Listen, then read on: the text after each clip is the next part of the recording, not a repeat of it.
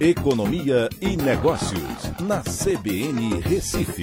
Oferecimento Atena BGA Investimentos, o escritório referência da XP Investimentos em Pernambuco. Olá, amigos, tudo bem? No podcast de hoje eu vou falar sobre o mês de fevereiro, que está sendo muito atípico na Bolsa.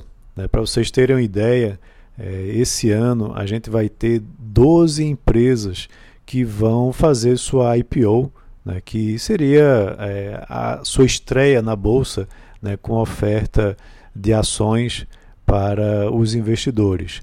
Tá? Tem uma lista importante é, com empresas de diversos segmentos, né, como por exemplo a Intelbras, que é aquela empresa de câmeras, né, é, a Mosaico Tecnologia, a Mobile, que é uma empresa de e-commerce de móveis, a, a Fox Energia, a produtora de açúcar Jales Machado, é, e estão aproveitando, na realidade, essa situação diferente que a gente está vivendo, de um número muito baixo é, da taxa de juros, né, da Selic, é, de um percentual muito baixo, a Selic está 2%, a previsão é de encerrar o ano a 3,5%, então é um patamar ainda muito baixo, e isso tem é, como a gente tem visto, empurrado muitos investidores para a Bolsa de Valores, né, para a renda variável principalmente.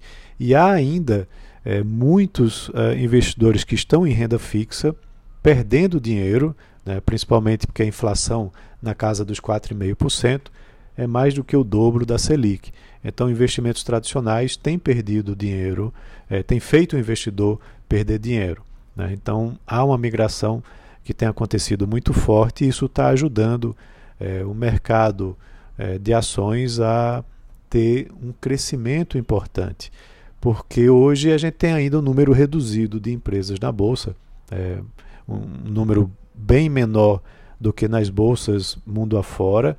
É, e isso aconteceu durante muitos anos justamente porque a taxa de juros era tão elevada que as pessoas preferiam é, manter seus investimentos em renda fixa, né, que não tem, não oferece um risco, geralmente títulos do tesouro né, é, do governo, que sempre honrou com seu compromisso, e agora com a Selic lá embaixo, eles estão fazendo essa migração para assumir um pouco mais de risco, né, mas ao mesmo tempo ajudando a financiar empresas que agora podem contar com esses recursos mais baratos, né, através da captação é, com lançamento de ações na bolsa para que essas empresas possam crescer mais.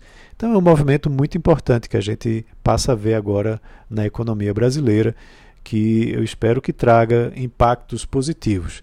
Só para vocês terem uma ideia, em fevereiro há uma expectativa de uma captação de algo em torno de 28 bilhões de reais né, com o lançamento dessas novas, das ações dessas novas empresas é, estreantes na Bolsa de Valores, na B3. Então é isso. Um abraço a todos e até amanhã.